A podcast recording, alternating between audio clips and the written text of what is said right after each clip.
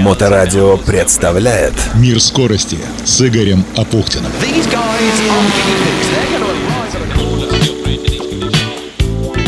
Приветствую, это Игорь Апухтин и Мир скорости.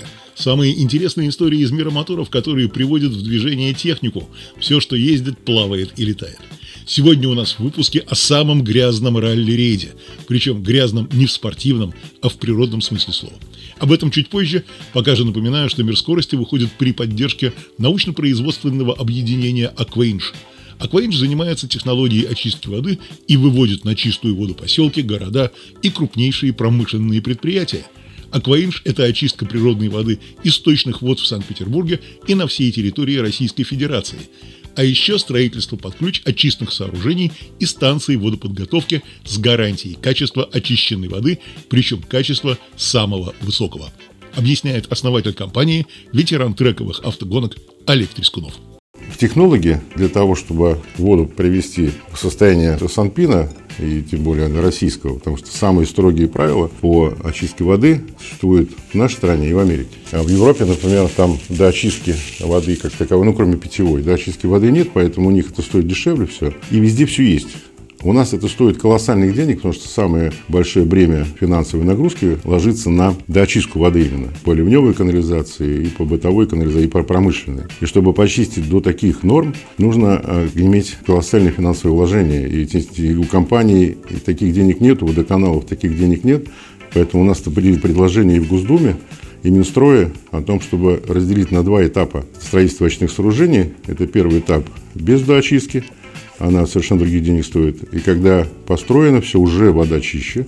И потом второй этап, когда появляются деньги, второй этап доочистки. Возвращаясь к тому моменту, что когда э, технолог смотрит анализ воды, э, в этом случае он начинает думать, есть фундаментальные знания, и на основе этих фундаментальных знаний они применяют свое видение, и наши специалисты сегодня не уступают мировым, поэтому привлечение нашей компании ко многим ведущим стройкам, при которых есть очистные сооружения, это как промышленные предприятия, там, пионерские лагеря, как Орленок, Артек, санатории, которые очень серьезно находятся в экологических местах. Например, могу сказать, что у нас есть пионерский лагерь Зеркальный в Ленинградской области, все его знают. Там озеро, вообще вот все, что находится в этом озере, куда сливается сток, находятся в Красной книге некоторые рыбы и водоросли. А и наша компания достигла тех норм очистки, и мы добились разрешения от Нескладского бассейна. Уровень наших технологических решений был таков, что у нас этот объект сдан, запущен, и сегодня его спокойно эксплуатирует инженерная служба Пермского лагеря «Зеркальный».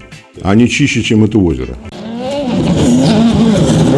Что ж, из чистых вод Карельского перешейка отправляемся в Тульские грязи, которые 7 и 8 октября принимали пятый этап Кубка России и чемпионат Центрального федерального округа по Бахам, коротким ралли-рейдом. А участники принимали самые натуральные грязевые ванны. Больше всего досталось тем, кто ездил на багге, так как большинство мотовездеходов участвуют в гонке без лобового стекла. Это трэш. В меню гоночного уикенда планировался всего один субботний спецучасток протяженностью в 225 километров, если точнее, три круга по 75 километров. В пятницу 7 в 10 утра спортсмены отправились на официальные тренировки. Это возможность попробовать трассу, внести последние корректировки в настройки автомобилей. Но, судя по пресс-релизам, после этого маршрут пришлось коротнуть до 166 километров. Было очень грязно, быстро, скользко и грязно. До финиша успешно смогли добраться 20 экипажей из 24 приехавших на гонки из 18 регионов России. Права на ошибку у экипажей не было. Был последний шанс повлиять на позицию в турнирной таблице по итогам сезона перед финальной решающей битвой за кубок в Астрахани. Один из гонщиков, Андрей Динабург, так прокомментировал трассу. Это трофи-рейд, нам только лебедки не хватало. Все очень грязно и бочком, надо все делать очень аккуратно, иначе на таком мамонтенке, это он про свою Toyota Land Cruiser 200, можно изрядно нарубить дров, как мы это сделали на прошлом этапе в Ульяновске. Конец цитаты.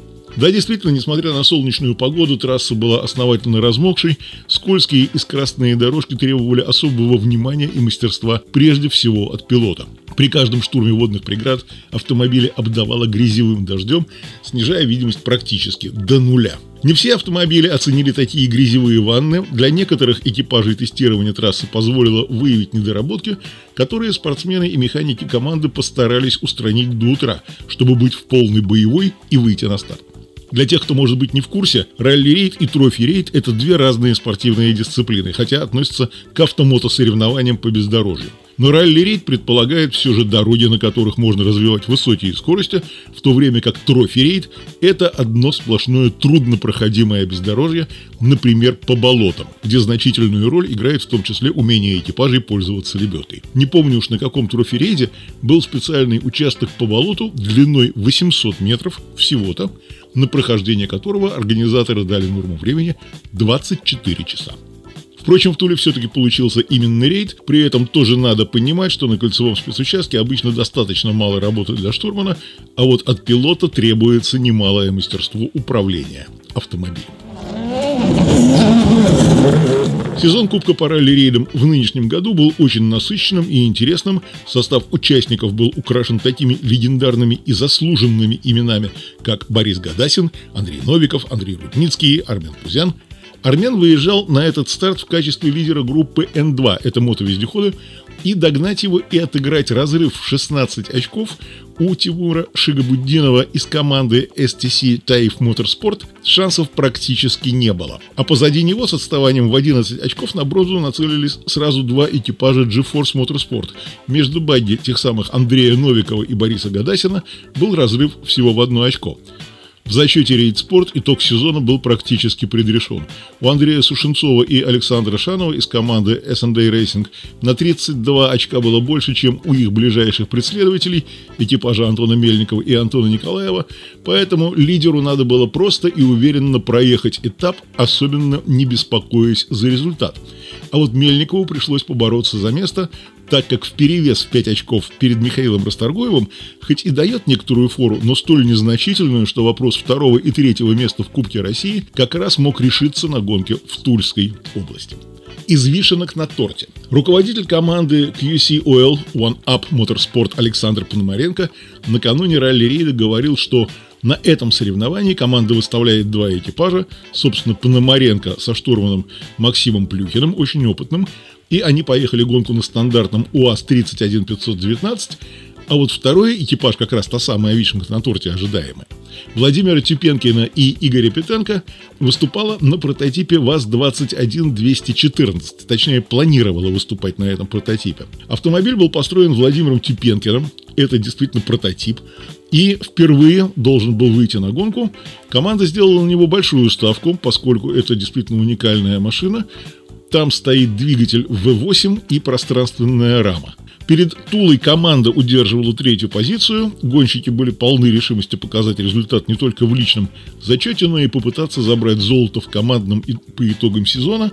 Но этого не случилось, поскольку экипаж Владимира Тюпенкина на прототипе, на том самом, своеобразной восьмеркой и пространственной рамой, который назывался ВАЗ-21214, не смог доехать по Леозону до старта.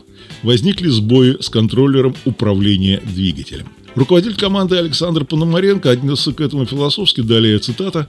«Машина новая, сейчас проходят ее тесты и выявляются детские болезни. Очень обидный исход, но мы постараемся устранить все неисправности, чтобы полноценно подготовить машину к следующему сезону». Второй наш экипаж выступил более успешно, но тульские трассы всегда славились своей трехмерностью и непредсказуемостью. В этом году снова смогли удивить участников и, конечно же, погода внесла корректировки. У нашего УАЗа после первого круга забились форсунки стеклоомывателя. Всю дистанцию мы боролись с этой проблемой. Ну, вы понимаете, да, вот без стеклоомывателя и ехать по почти непролазной грязи – это еще то удовольствие, вслепую, да? На втором круге, помимо этой неисправности, продолжает Александр Пономаренко, у нас произошло столкновение с автомобилем Андрея Сушенцова. В результате тоже потеряли часть времени и пришли на финиш с большим отставанием от лидера. Тем не менее, этой команде удалось забрать третье место в командном зачете. В национальном зачете весь сезон мы наблюдали настоящую битву УАЗов. На первых позициях турнирной таблицы после четырех этапов закрепились Александр Шатохин и Кирилл Гуляев 79 очков и Евгений Яковлев с Виктором Шитиковым 60 очков. Они обошли экипаж Ульяновского автомобильного завода Вадима Новикова и Дмитрия Рыбина. У них было 51 очко. Что в итоге? Дорожное покрытие местами было непроходимым. Машины участников стали практически неузнаваемы из-за грязи. Техника работала на износ, не все успешно справились с такой серьезной нагрузкой, и на первом же круге у «Газель Next» Александра Семенова начались проблемы с коробкой передач, которые не получилось устранить, экипаж досрочно отметил финиш, получив от судей огромный временной штраф за невзятие контрольных точек. Подобная ситуация получилась и у основных претендентов на второе место зачета Н2 Кубка России, экипажа команды STC Таиф Моторспорт Тимура Шагабуддинова и Антона Власюка. Они преодолели половину дистанции, но решили досрочно вернуться на бивак для устранения технических проблем. А вот у Can-Am Maverick XRS Turbo RR Раиса Миниханова в начале второго круга заклинило двигатель, и экипаж прекратил борьбу. Вслед за ним на третьем круге технические проблемы настигли и Андрея Динабурга. Проблемы с радиатором не позволили успешно добраться до финиша на Toyota Land Cruiser 200. Еще одному экипажу на 130-м километре дистанции немного не повезло, но это мягко сказано. На, на самом деле это, вероятно, некое командное разглядяйство, уж э, будем называть вещи своими именами. Ментимер Мингазов и Дмитрий Охотников не рассчитали нагрузку и расход топлива, решив сэкономить время на дозаправку. Как итог, остались без бензина, не дотянув до финиша 36 километров. Ну, ребята, вот с заправками. Такое бывает редко, но это чисто командный просчет. Для остальных участников гонка прошла более спокойно. В отсутствие основных конкурентов Армен Пузян из команды Накус Racing Team уверенно финишировал, проехав 166 километров дистанции за 2 часа 4 минуты 37 секунд. На несколько секунд позже на финиш приехали Борис Гадасин и Дмитрий Кожухов из команды GeForce Motorsport, но временной штраф от судей за нарушение скоростного режима в зонах ограничения скорости отбросил петербуржцев на четвертое место. Их товарищи по команде Андрей Новиков и Андрей Рудницкий финишировали третьими, тоже получили пенализацию за превышение скорости, однако, несмотря на это общее отставание от лидера, составило всего 2,5 минуты. Как следствие, серебро в зачете Н2 – это хорошо. Бронза досталась Азату Миниханову и Ильназу Гизатулину. Татарстан, команда Ханспорт, они преодолели спецучасток за 2 часа 9 минут 12 секунд. В зачете рейд спорт Андрей Сушенцов и Александр Шанов из команды S&D Racing удерживали высокий темп, успешно завершили гонку, а вот их соперники Антон Мельников и Антон Николаев пришли на финиш с отставанием больше 10 минут. Как итог, Сушенцов выигрывает этап и досрочно становится победителем Кубка России по ралли-рейдам в зачете рейд спорт. Поздравляем! Мельников по итогам Бахи Тула на втором месте замкнул тройку лидеров экипаж «Газрейд Спорт» Александра Семенова и Александра Куприянова. В национальном зачете быстрее всех стал УАЗ Богдана Вавренюка и Руслана Масолова, а вот лидер по итогам сезона Александр Шатохин пропустил вперед своего соперника Евгения Яковлева, но тем не менее лидерство по-прежнему у Александра Шатохина. Следующий этап и развязка сезона – это ноябрь Астрахань. Там и будут подведены итоги Кубка России по ралли-рейдам 2022 года. Это был «Мир скорости» при поддержке научно-производственного объединения «Аквейнш», где знают, как сделать даже сточную воду идеально чистой. И, несмотря на непростые времена, продолжайте заниматься спортом. До встречи через неделю. Берегите себя. Удачи! «Мир скорости» с Игорем Апухтиным на Моторадио.